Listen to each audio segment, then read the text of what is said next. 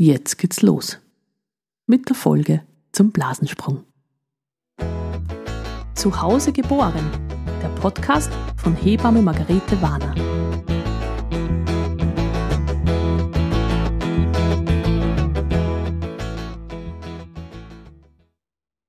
Diesmal erzähle ich euch ein bisschen was über den Blasensprung. Das ist ja ein beliebtes Thema im Geburtsvorbereitungskurs und da beginne ich mal mit den Definitionen. 15 Prozent der Geburten beginnen mit einem sogenannten vorzeitigen Blasensprung. Das bedeutet, die Blase springt, bevor noch Wehen beginnen. Dann gibt es Blasensprünge, die während der Eröffnungsphase passieren. Das sind sogenannte frühzeitige Blasensprünge. Und dann gibt es den rechtzeitigen Blasensprung, der eigentlich ist kurz bevor die Geburtsphase beginnt. Und dann kommen noch ein paar Kinder via Glückshaube auf die Welt. Das heißt, die Blase springt gar nicht und die Kinder werden in der intakten Fruchtblase geboren. Das nennt man im Volksmund Glückshaube, weil man diesen Kindern großes Glück oder übernatürliche Fähigkeiten nachsagt. Dann gibt es natürlich noch den klassischen Blasensprung, wo wie in Film und Fernsehen die Blase springt und ein bis eineinhalb Liter Fruchtwasser im großen Schwall auf einmal rauskommen. Und dann gibt es noch den hohen Blasensprung, wo die Blase irgendwo oben am Fundus der Gebärmutter, also im Dach der Gebärmutter springt und das Fruchtwasser einen langen Weg hat und es nur so ein bisschen aus der Scheide tröpfelt. Der ist manchmal schwer zu erkennen, denn es kann auch sein, dass das Wasser, das aus deiner Scheide rinnt, vielleicht auch Vaginalflüssigkeit ist, die vermehrt aus dir kommt kurz vor der Geburt, weil sich die Scheide einfach nochmal wie durchspült. Es kann aber auch sein, dass es einfach Hahn ist, den du verlierst. Das hat jetzt nichts mit einer Inkontinenz zu tun, sondern der Druck des Babys, das da schon sehr schwer in deinem Bauch lastet und auf die Blase drückt, kann das einfach mal verursachen. Wenn du dir unsicher bist, ob es wirklich ein Blasensprung ist oder nicht, dann warte am besten einfach mal ein bisschen ab. Denn ein normaler Blasensprung verhält sich so, dass das Fruchtwasser meistens mehr wird oder wenn du dich bewegst, schwallartig rauskommt im Gegensatz zu den anderen zwei Möglichkeiten. Es gibt auch Tests, die man machen kann. Es gibt den Promptimol-Test, der ist aber nicht sehr zuverlässig. Besser ist der Amni-Check. Das müsste allerdings deine Hebamme machen. Das funktioniert wie ein Abstrich aus der Scheide, wo man diese Flüssigkeit auffängt und dann wie einen Test, wie den Corona-Test, den wir alle kennen. Bei einem Strich ist es negativ, bei zwei Strichen ist es positiv. Der ist relativ zuverlässig, da kann man schauen, ob es wirklich Fruchtwasser ist oder was anderes. Was löst diesen Blasensprung eigentlich aus? Man vermutet, dass das Baby auch den Blasensprung auslöst. Es schüttet bestimmte Proteine aus, die die Eihäute porös machen und so kann die Blase springen. Also auch da spielt das Baby eine wichtige Rolle. Die Blase kann aber natürlich auch wegen einem Trauma springen. Angenommen, du stürzt die Stiegen hinunter und die Blase springt deswegen, das wäre kein natürlicher Geburtsbeginn und das kann natürlich auch eine Frühgeburt auslösen. Es kann auch sein, dass du eine Infektion hast, die hochsteigt und die Eihäute erreicht. Diese Keime können die Blase genauso porös machen und zu einer Frühgeburt führen. Deswegen sollte man vaginale Infektionen in der Schwangerschaft auch wirklich immer behandeln. Was ist dieses Fruchtwasser eigentlich genau? Fruchtwasser ist Salzwasser. Das dürfte ein bisschen ein so ein Hinweis sein, dass wir evolutionsbiologisch bedingt Meereswesen waren. Das Fruchtwasser hat einen Kreislauf, das heißt, das Baby trinkt Fruchtwasser und es bildet selbst Fruchtwasser. Es pinkelt also hinein. Das Fruchtwasser bildet sich stetig neu. Das heißt, dieser Mythos der trockenen Geburt, das stimmt nicht. Wenn die Blase mal gesprungen ist, kommt immer wieder neues Fruchtwasser nach. Deswegen wird es auch dauernd drinnen, bis das Baby geboren wird. Da brauchst du viele Binden und viele Unterlagen. Im Fruchtwasser sind auch wichtige Substanzen drinnen, die dem Baby helfen bei der Lungenreife. Das Baby macht in der Gebärmutter während der Schwangerschaft Atembewegungen und dadurch kommt ein bisschen Fruchtwasser in die Lunge, das diese Lunge reifen lässt. Bei einer Geburt über die Scheide wird Druck auf die Lunge ausgeübt und das Fruchtwasser wird aus der Lunge rausgedrückt. Beim Kaiserschnitt fehlt dieser Prozess. Das heißt, manchmal kann es sein, dass die Babys nach einem Kaiserschnitt deswegen Anpassungsstörungen haben und ein bisschen Hilfe brauchen beim Atmen. Fruchtwasser kann auch verschiedene Farben haben. Normalerweise ist es klar oder milchig, manchmal sind Käseschmiere Flocken drinnen, sogenannte Vernix caseosa Flankerl, oder manchmal beobachtet man sogar Haare drinnen.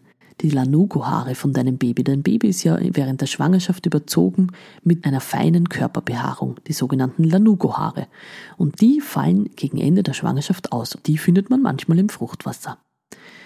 Was das Fruchtwasser nicht sein soll, ist missfärbig, also gelblich verfärbt, grünlich, vielleicht sogar grün oder erbsenbreiartig. Diese Abstufung spiegelt auch den Schweregrad der Stresssituation des Babys wider. Also ein Baby, das gestresst ist, kann unter Umständen in das Fruchtwasser Stuhl absetzen und deswegen verfärbt sich's. Das machen sie normalerweise nicht, nur wenn sie im Stress sind, machen sie das. Daher ist Fruchtwasser oft ein sehr gutes Anzeichen dafür, wie es dem Baby geht. Solange es klar ist, geht's dem Baby höchstwahrscheinlich gut. Wenn es nicht klar ist, solltest du umgehend deine Hebamme kontaktieren. Dann kommt es sehr darauf an, zu welchem Zeitpunkt diese Blase gesprungen ist und wie sehr das Fruchtwasser verfärbt ist. Wenn die Blase springt, ist das natürlich sehr aufregend. Man weiß, jetzt steht die Geburt wirklich bald bevor. Doch manchmal kann es auch wirklich viele Stunden dauern, bis die Wehen beginnen. Wann soll man denn da einleiten? Wann soll man Antibiotika geben? Das ist immer die große Frage und ist natürlich sehr abhängig davon, wo du dich befindest. Wenn du die Geburt im Krankenhaus planst, wirst du wahrscheinlich eingeleitet so, wie das Krankenhaus seine Leitlinien hat. Manche nach 12 Stunden, manche nach 24 Stunden. Da wäre gut, wenn du das vorher in Erfahrung bringst. Im Krankenhaus muss man natürlich früher einleiten und früher Antibiotika geben. Warum? weil wir, so wie du in einer früheren Folge schon gelernt hast, im Krankenhaus ein ganz anderes Keimspektrum haben und dass die Infektionsgefahr im Krankenhaus einfach viel höher ist als zu Hause. Wie ist denn das mit dem Nabelschnurvorfall? Das ist eine häufige Frage im Geburtsvorbereitungskurs. Die Frauen sind verunsichert, ob sie jetzt liegend mit der Rettung ins Krankenhaus fahren sollen oder nicht. Diese Empfehlung mit dem liegend ins Krankenhaus fahren ist schon ziemlich veraltet. Es gibt ein tolles Experiment aus Großbritannien, wo sie Nabelschnüre in Aquarien gelegt haben und den Druck in der Nabelschnur simuliert haben und geschaut haben, wie verhält sich diese Nabelschnur eigentlich im Fruchtwasser. Und siehe da, es ist ähnlich, wie wenn du draußen im Garten den Gartenschlauch aufdrehst. Sobald Druck in dem Schlauch ist, ist der Schlauch unter einer gewissen Spannung und bewegt sich. So ähnlich ist es auch mit der Nabelschnur. Die ist unter einer gewissen Grundspannung und schwimmt im Fruchtwasser und hängt nicht nach unten. Bei einem Nabelschnurvorfall fürchtet man sich davor, dass die Nabelschnur bei einem Blasensprung nach außen rutscht. Die meisten glauben, dass das Problem dann ist, dass das Kopfball die Nabelschnur abdrückt und es deswegen zu einer Unterversorgung kommt. Das Hauptproblem ist jedoch, dass die Nabelschnur, sobald sie aus der Scheide rauskommt, kalt wird und die Kälte lässt die Gefäße zusammenziehen und deswegen ist das Baby von der Versorgung abgeschnitten. Das stellt natürlich einen Notfall dar und das Baby muss sofort via Kaiserschnitt rausgeholt werden. Die erste Hilfemaßnahme wäre also, die Nabelschnur zurück in den Körper zu schieben, so weit wie es geht, damit es nicht so abkühlt. Das Experiment in diesem Aquarium hat jedoch gezeigt, dass eine Nabelschnur, die rausfallen kann, meistens schon keinen besonders guten Druck mehr drinnen hat. Das heißt, dass die Nabelschnurdurchblutung schon vorher eher schlechter sein muss. Die Frage ist also, ist der Nabelschnurvorfall eher die Ursache einer Minderversorgung des Kindes oder ein Symptom? Es hält sich jedenfalls sehr hartnäckig, dass die Frauen sich hinlegen müssen und nur mit der Rettung ins Krankenhaus fahren dürfen. Eine Kollegin von mir hat eine Umfrage unter Hebammen und Ärzten gemacht, warum diese Empfehlung eigentlich entgegen jeder wissenschaftlichen Erkenntnis immer noch gegeben wird. Da kam raus, dass die Hebammen das empfehlen, weil sie wissen, dass es die Ärzte empfehlen und keine andere Empfehlung als der Arzt geben wollen. Und umgekehrt haben die Ärzte gesagt, dass sie wissen, dass die Hebammen das im Geburtsvorbereitungskurs sagen und sie die Frauen nicht zusätzlich verwirren wollen. Es liegt also mal wieder in deiner Verantwortung, ob du diesen Empfehlungen folgen willst oder nicht. Wie ist das mit dem Blaseaufmachen während der Geburt? Das ist die sogenannte Amniotomie. Manche verwenden das zur Einleitung während der Geburt. Das ist jedoch sehr veraltet und nicht sehr zu empfehlen, weil man sich dadurch leicht Einstellungsanomalien züchtet. Das ist wieder so ein Fremdwort. Das bedeutet, dass wenn die Blase eröffnet ist, das Baby oft eine falsche Position im Becken einnimmt und dann oft nicht mehr ganz gut ins Becken hineinfindet. Manche eröffnen die Blase, um die Wehen zu beschleunigen. Da kommt es wieder mal sehr auf den Zeitpunkt drauf an, wann die Blase eröffnet wird. Je früher, desto mehr haben wir Einstellungsanomalien. Manchmal kann dieses Blaseöffnen aber auch ein Segen sein. Am besten natürlich erst, wenn das Baby die richtige Position gefunden hat und wenn die Wehen schon so gut sind, dass das Baby wirklich bald danach auf die Welt kommen wird. Wie wird die Blase eröffnet? Meistens mit den Fingern von der Hebamme, oft reichen die. Manchmal braucht man dazu ein sogenanntes Amnikot. Das sieht aus wie ein kleines Kondom, was man sich auf den Finger zieht, wo oben ein kleiner Widerhaken drauf ist, der die Fruchtblase eröffnet, ohne deinem Baby dabei weh zu tun. Trotzdem muss man da natürlich sehr vorsichtig und behutsam sein. Vor ein paar Wochen betreute ich eine Frau, die bekam das fünfte Kind. Bei den anderen Geburten war sie immer im Krankenhaus und die Hebamme eröffnete die Blase und kurz darauf kam das Kind. In der Hausgeburtshilfe sind wir mit dem Blaseeröffnen sehr zurückhaltend, weil es einfach auch Gefahren birgt. In seltenen Fällen gibt es sogenannte Plazenta velamentosa. Das bedeutet, dass Gefäße aus der Plazenta sich nicht nur in der Plazenta befinden, sondern auch über die Fruchtblase ziehen.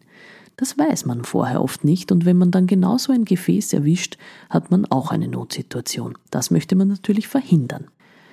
Allerdings war es bei dieser Geburt so, dass wirklich keine Presswehen kamen, solange diese Blase nicht offen war. Und irgendwann sagte dann der Mann zu mir, weißt du was, mach doch einfach die Blase auf, dann kommt dieses Kind. Dann ließ ich mich dazu überreden und siehe da, wir öffneten die Blase und die nächste Wehe war die erste Presswehe. Zehn Minuten später war das Kind geboren. Manchmal ist so eine Amniotomie also auch ein Segen. Bei den Geburten zu Hause erleben wir natürlich trotzdem viel öfter sogenannte Geburten mit Glückshaube. Meistens ist es so, dass der Kopf in der Fruchtblase geboren wird und durch die Drehung der Schultern die Fruchtblase dann schlussendlich während der Geburt des Körpers springt. Aber zurück zu Was tun bei Blasensprung? Folgende Empfehlungen gebe ich meinen Frauen, die Hausgeburten planen. Wenn die Blase nachts springt, was sie meistens tut, und das Fruchtwasser missfärbig ist, dann sollen sie mich umgehend anrufen. Wenn das Fruchtwasser klar ist, dann wäre es gut, wenn man bald wieder schlafen geht. Manchmal hat man das Bedürfnis noch zu duschen, aber prinzipiell wäre es gut, wenn man die Zeit noch nützt und sich nochmal hinlegt. Denn der Körper ist schlau und macht fast immer innerhalb der ersten 24 Stunden Wehen.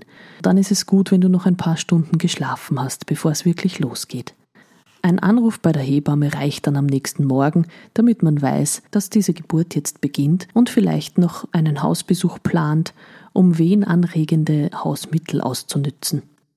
Wann deine Fruchtblase springt, kannst du sowieso nicht beeinflussen, also vertrau wieder auf deinen Körper und auf dein Baby, die ziemlich genau wissen, wann der richtige Zeitpunkt dafür ist.